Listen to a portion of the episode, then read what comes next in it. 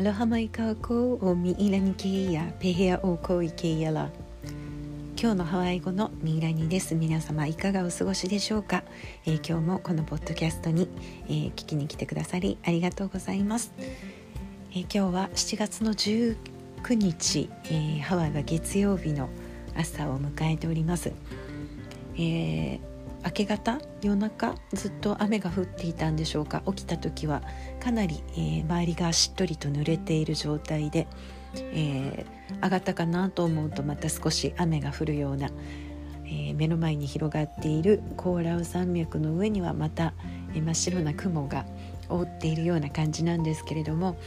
結構風が強いので、えー目覚めてから、まあ、数時間経つんですけれども今は少しずつね東側の方から、えー、晴れた、まあ、晴れるというか青空ではないんですけれども少し明るくなってきたかなという感じですが、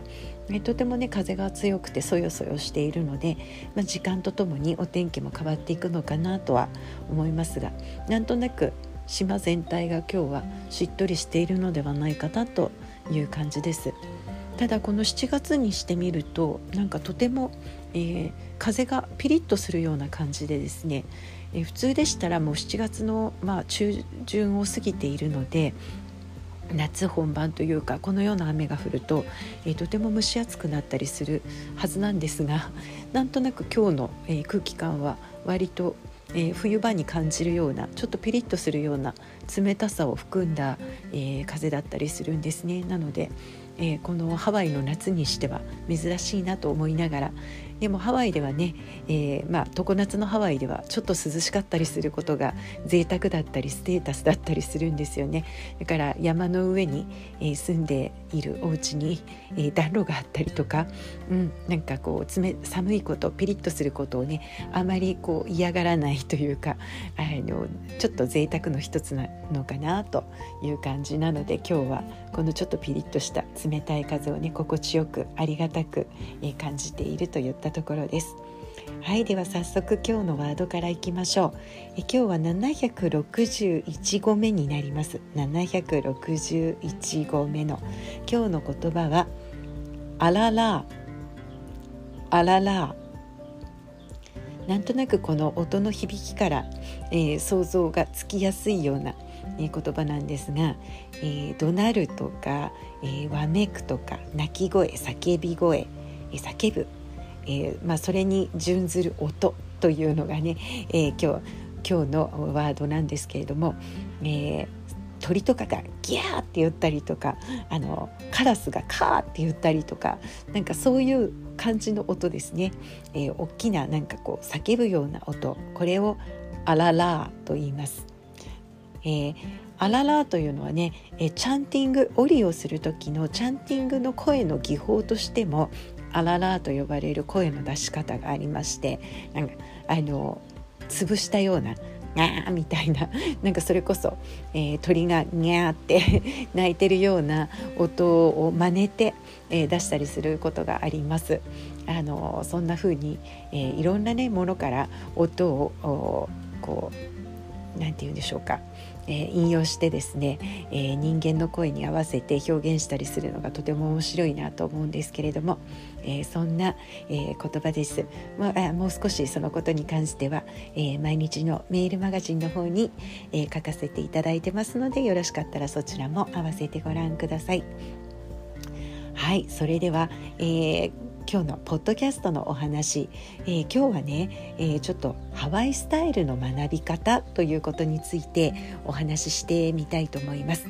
えー、実は昨日聞いてくださった方はご存知だと思いますが、え昨日は、え屋外で、えラウハラというね、えものの、えあのまあ、ワークショップをほぼ丸々一日やっていたわけなんですけれどもあのえー、ハワイのね手工芸でもある、えー、ラウハラハラの葉っぱを使って、えー、それを編んで何かを作るというね、えー、これはあのハワイの、えーまあ、家系でね、えー、各ご家庭で、えー、そのラウハラを継承する、えー、家系の方たちが、えー、先祖何代にもわたって大切に伝えられて、えー、守られてきた工芸の一つであるということを昨日お話ししたと思うんですが。まああのその勉強というかそういう学びをしながら一日過ごして、えー、もう一度ね、えー、そのハワイ式の学び方のスタイルというものをね、えー、こうもう一度改めて感じたりしました。で私ももちろんフラというものを、えー、介して、えー、ハワイの、えー、学び方どういうふうに学ぶのがハワイ流なのかっていうことを、まあ、約30年ぐらい、えー、ずっとやってきてるわけなんですけれども、まあ、私の中ではこう30年ぐらいそれをずっとやってくるとそれが普通で当たり前っていうふうに、えー、割となってきてしまうんですが、えー、現代のえー、常識だったりとか、えー、一般的な西洋的な考え方からするとちょっと外れることもあったりしてでもどこか昔の日本の、えー、やり方と似ていたりしてさまざまな、ね、気づきを得ることができます。でハワイ式のスタイルあの学ぶスタイルで大切な3つのワードがあります。一つは「なーなー」「なーなー」えこれは見るということなんですね。observing で、えー、しっかりと見るということ。次がホオロヘホオロヘこれは、えー、耳でしっかりと聞くということなんですね。で3つ目のワードがホオピリホオピリ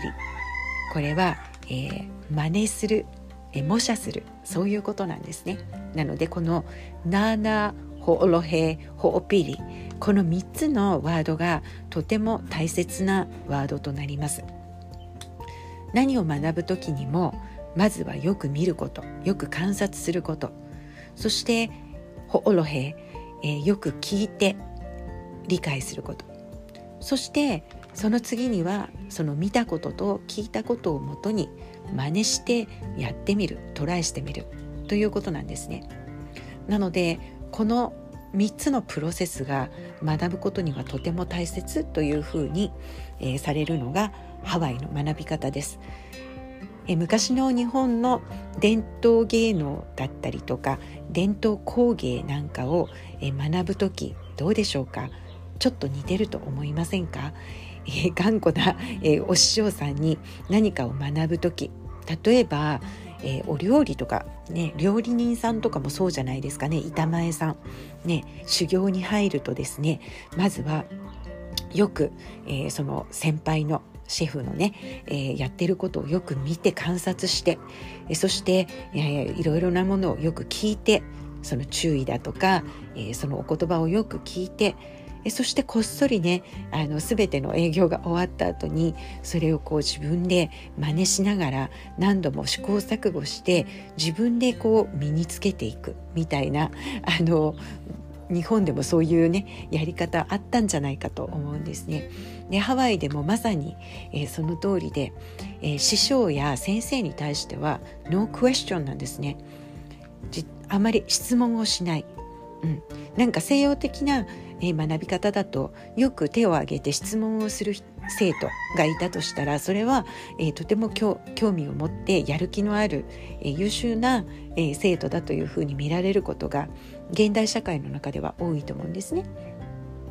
もちろんその、えー、何かに疑問を持つということは学びの上ではとても大切なんですが別にハワイアンの学びも疑問を持ってはいけないということではないんです。いろんなクエスチョンを持つのは当然のことなんですがそれをあえて質問しない。自分の中にそれは置いておく。でその質問に答えるというのはその、えー、真剣に見る姿勢そして聞く姿勢その中にもう答えがすでにあるということをハワイアンたちは知っているわけなんですね。なのであなたの質問というのはちゃんと見ていればちゃんと聞いていればおのずと解決するでしょっていうことなんですね。えなのでまずは先生には、えー、これ何ですか？あれ何ですか？っていうね、えー、質問をしない。えそして先生が言ってることに対して疑問を持たない。え？っていうね。なんで？っていうそういうこう疑問を持った時点で、えー、その師弟関係が崩れるというふうにもね、えー、言われています。とにかくあるがままの全てを受け入れ疑問に思うことはいずれ解決するいつか分かる時が来るそんな感じでしょうかね。でもそれを成し遂げるためにはとても大切な、えー、まああの自分の態度というものがありましてこれが「はあはあ」「はあはあ」これは低いとかっていう意味なんですけども「はあはあ」というと謙虚さを表します。自分が謙虚な姿勢を常に持っていること。で例えば、えー、たくさん水を含んだスポンジで何かを吸い上げようと思ってももうそれ以上何も入らないように、えー、謙虚さというのはこのスポンジをいつも空の状態にしておくこと。カラカラのスポンジで自分があること。そうすることによってたくさんのその、えー、死である人から英知を、えー、こう吸い上げて学ぶことそして自分の内側に入れることができるというふうにね、えー、言われています。なので例えばハワイアンの学びの中でその nānā と hoʻolohe と hoʻopili mai、ね、 hoʻopi あその見る聞く真似するということをやっている時に、えー、ノートを書いたり録音したり録画をするなんていうことは実はあの論外 だったりするわけなんですね。例えば、えー、今のね学校教育の中ではやっぱりしっかりとノートを取る一つず一つも聞き漏らさないように、えー、ノートを書いて忘れないようにするっていうようなことがね当たり前と思われたりしますがこのノートを書くこのスピード ノートを書いてる間にその方が言ってる大切な話を聞く聞き漏らしてしまうようなことありませんかね？じゃあそれを避けるために録音すればいいか録画すればいいかということなんですけれども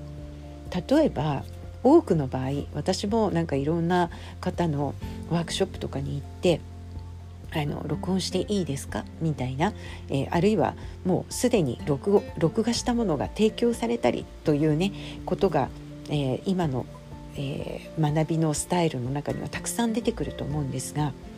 自分自身を振り返るとこの録音や録画をしたものってなんか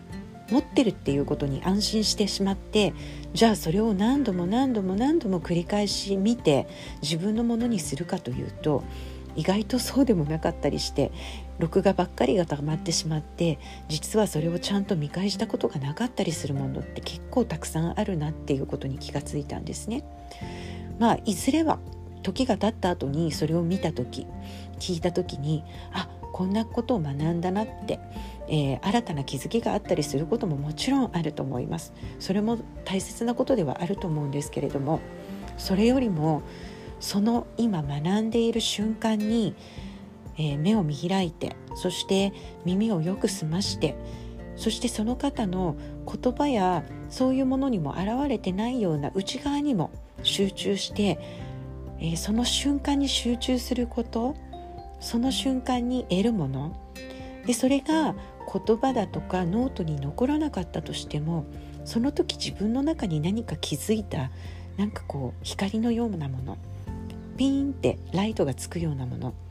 それが自分の中に起こることっていうのがとても大切な、え、ものなんではないのかな学ぶことの一つの大切なものなのかなって思ったりするんですね。なので学びというのはその、え、言葉や、えー、まあ、ノートに書き記した言葉あるいはテクニック、え、そういうものをねただただ、えー、貯めて収集することが学びなのではなくてほんの些細なこと。例えば1時間誰かのお話を一生懸命集中して聞いても何かその中の一つのトピックしか自分には、えー、覚えていられなかった。でもそしたらその時の自分にとって一番大切な学びがそれだったのかもしれない。そしたらそれ以外の100以上もの言葉で何かを一生懸命表現することよりもたった一つのトピックで自分の今の自分にピンときたことそこに気づいたことっていうのが本当の意味での学びの一番の大切な部分なのかなと思ったりするわけなんですね。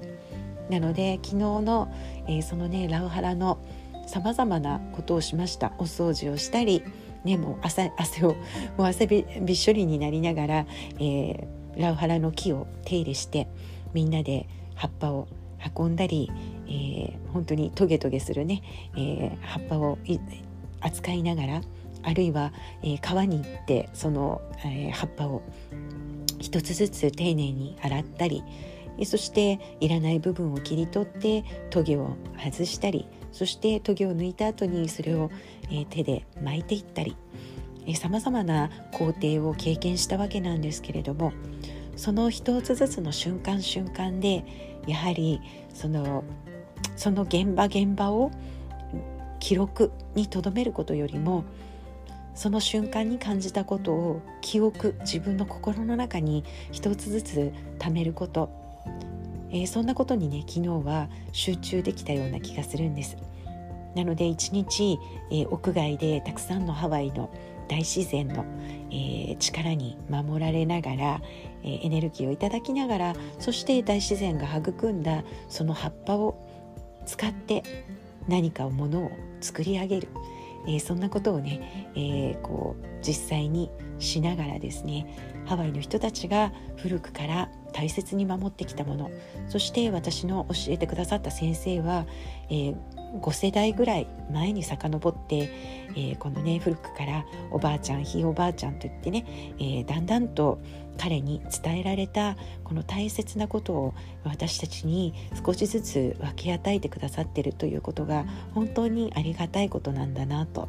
何世代も時空を超えてそんなに、えー、大切なことを、えー、分けていただけたことにたくさんの感謝で満たされたそんな一日でした。えー、そんなことからねちょっとハワイの、えー、学び方、えー、日本にもいっぱいあと今の私たちにも通ずることがたくさんあるんではないのかなと思ったりしたので、えそんなお話を今日シェアさせていただきましたはいでは今日はこの辺りでおやばれの池やらマハロヌイロワやオーコーパーカヒアパウノコオーコロヘアナマイケやプログラム今日もご視聴いただきありがとうございました。マラマポノアフイホーカーコーアロハ